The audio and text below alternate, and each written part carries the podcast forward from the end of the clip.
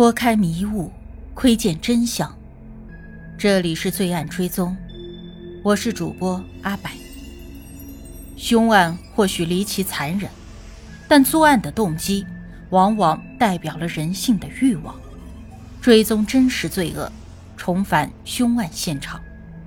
让我们开始今天的案件吧。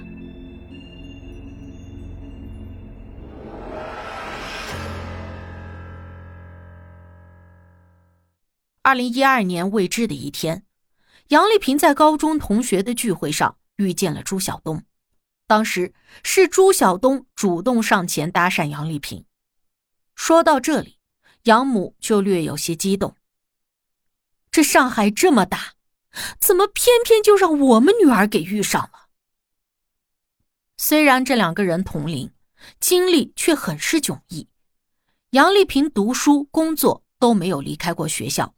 经历十分的简单，平时打交道的也多是孩子，而朱晓东则在家附近的南湖职业学校拿了一个中专文凭，十九岁就在商场打工，同时他的人际关系通过选秀、逛夜店和网络延伸，大大的超越了他本来的生活环境。两个人经历了一段暧昧期，可是没过多久，朱晓东却突然消失了。在这以前，杨丽萍只有过两段短暂的感情。据此前媒体的报道，她在大学里谈过一个男朋友。在她工作以后，学校的老师也曾给她介绍过一个相亲对象。那个家境优渥的男孩经常开着奥迪车在楼下等着杨丽萍。可是相处了短短的两个月之后，杨丽萍就回绝了那个男生。杨母问她是为什么？他简单的解释为对方的个头矮，不大好看。杨母当时还叹气说：“女儿啊，就是吃卖相。”这句话呢，在上海当地的论坛对此案的讨论中也频繁的出现。吃卖相的意思呢，就相当于是外貌协会。网上呢，有些人就趁此总结：其实生活中，女人比男人更在意对方的相貌。朱晓东呢，消失了将近一年，而杨丽萍已经快要忘记他的时候，他却又再次的出现了在他面前。杨丽萍后来告诉同学，朱晓东是这么向他解释自己的消失的：他对他一见钟情，然而当时脑中生了个脑瘤，治疗无望，于是就独身去到了西藏，住在雪山脚下，喝雪水，吃野兔。等过了一年之后，脑袋不疼了，复查就发现病已经好了，这才鼓起勇气来追求他。聪明的杨丽萍当时究竟是将信将疑，亦或是并不介意真相，已经无人知晓了。根据公众号“弄堂毒阿姐”搜集的爆料，其实朱晓东二零一二年的那次西藏之行是和前女友一起出游的，有点私奔的意思。他们在西藏待了很久，关掉手机，切断和家人的联系。后来，在一次吵架中，女友觉得朱晓东的性格太极端了，害怕了，于是就偷偷的用 QQ 和朱家人联系。随后，朱父就去西藏把他们带回了家。根据天涯论坛上名为“注册名字瞎评论”的网友评论，朱晓东和前女友。一二年九月一起去的西藏，花费巨大，期间又玩起了相约自杀殉情的调调。虽然这些爆料呢未经证实，但是二零一二年六月，朱晓东在八二六四点 com 上有一篇没钱一样去西藏的游记下留言，他称景色太美，打算也去西藏徒步。此后陆续发掘的信息都证实。当年的西藏之行确实是一次情侣出游，而那个神秘的前女友和四年后这起命案之间的关系，至今还是迷雾重重。在上海篱笆网论坛上，有一个女网友评论道：“女主人公在感情中实则很幼稚，像朱晓东那样的男人，只有青春期的女生才会动心，等女人成熟之后，就会自动的远离。可惜啊。”他骨子里的叛逆来得太晚，或者持续的太久，在心智还没有成熟的时候，就匆忙的做出了人生的选择。或许，在每个人恋爱中的选择，几乎都是在寻找自己缺失的一部分经历。杨丽萍此前呢走过的人生道路太过平常了，也从来没有做过任何出格的事。他那个年轻而有趣的灵魂，仿佛就被囚禁在了无趣的躯体和经历里。而现在，他做的决定更像是在弥补他的青春叛逆期的缺失。杨丽萍在自己的新浪微博中也展示了她在文静和温柔背后的另一面。她在肩膀纹身，偶尔爆粗口，上传喂玉米蛇生吞活鼠的照片。由朱晓东把黑白王蛇放在他的手腕，配文“萌坏了”。他也频繁的转发和点赞日本摇滚歌手米亚 v 米亚 v 满身的纹身，帅、酷、痞，带些许黑暗的气质。根据百度贴吧里介绍，当年十七岁的米亚 v 只带了钱包、手机和香烟，就独自闯荡东京。或许在他眼中，会辞职去西藏的朱晓东和米亚菲一样，契合了他内心深处所向往的自由和洒脱。二零一五年五月的一天，杨丽萍在新浪微博中晒出了一个甜品，上面写着 “red” 屌屌的拼音，“red” 呀是朱晓东的英文名。很多年前呢，朱晓东就玩过一次自杀游戏。当此案发酵之后呢，有网友无意中翻出了早在二零一一年前的一条新浪微博。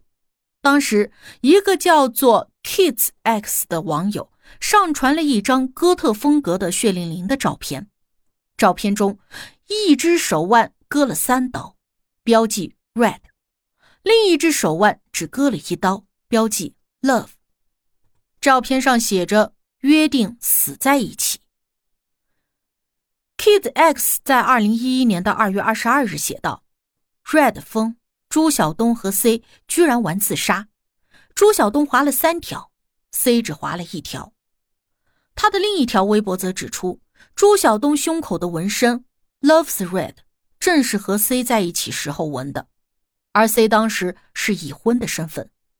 如今，C 已经成为了知名的化妆师，也曾在某个电视台客串外景主持人。经常化着浓妆，挤出乳沟，以豪放的风格出镜。同时，他也长期在新浪微博上推销自己的整形生意。当事件发酵以后呢？二零一七年的十月，C 在自己的新浪微博中以无图无真相否认了传闻。在朱晓东被捕的第二天，住在商业一村另一栋楼的奶奶受到打击发病去世，也不知道是否是巧合。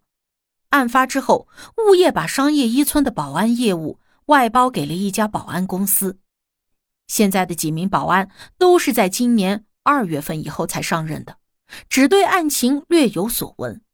其中一个保安感叹：“这个小区的氛围较为冷漠。”至于原因，他认为可能是这里除了老人之外，房子都租给了外地人，大家都互不相识。朱晓东从八岁到三十岁，在被拘捕之前，一直都没有搬离过四零四室。警察曾经把他带回这里来指认现场，有居民上前打听，警察说从来没有见过一个凶手这么淡定。根据杨丽萍二表姐的说法，尽管朱晓东的父母对他宠溺且纵容，但是他们在他人生路上的陪伴却并不多。朱父离婚之后呢，另外组建了家庭，又生了一个儿子，而朱母的母爱则分给了一半给朱晓东的表姐。朱晓东的姨妈和外婆都在多年前的一次车祸中身亡，他的母亲为了把妹妹留下的女儿抚养成人，不能经常的回四零四室照顾儿子。当朱晓东的表姐长大成婚，并且生了一对双胞胎之后，朱母。又住到了他家帮忙带孩子，不清楚朱晓东对此是否有怨气。有一次，养母开玩笑，让女儿早生孩子，他们可以帮忙带。朱晓东当着自己母亲的面说：“我才不要他带，他带别人的孩子就好了。”杨丽萍的二表姐曾经见过朱晓东对母亲的不耐烦。有一次，朱母替朱晓东买了一双新拖鞋，想放入鞋柜，却被朱晓东呵斥道：“你把鞋子拿走，不拿我就丢出去。”父母的缺席，或许让朱晓东在成长期缺少了管束。根据朱晓东过去的同学提供的消息，朱晓东曾经在五十二中读初二的时候，参与了南京路步行街团伙抢劫。被警察当场抓住，不熟悉的人对朱晓东的印象都不坏。老邻居们说不清楚朱晓东的性格，仅仅是提到不大响，蛮客气，打起招呼声音轻得像蚊子叫。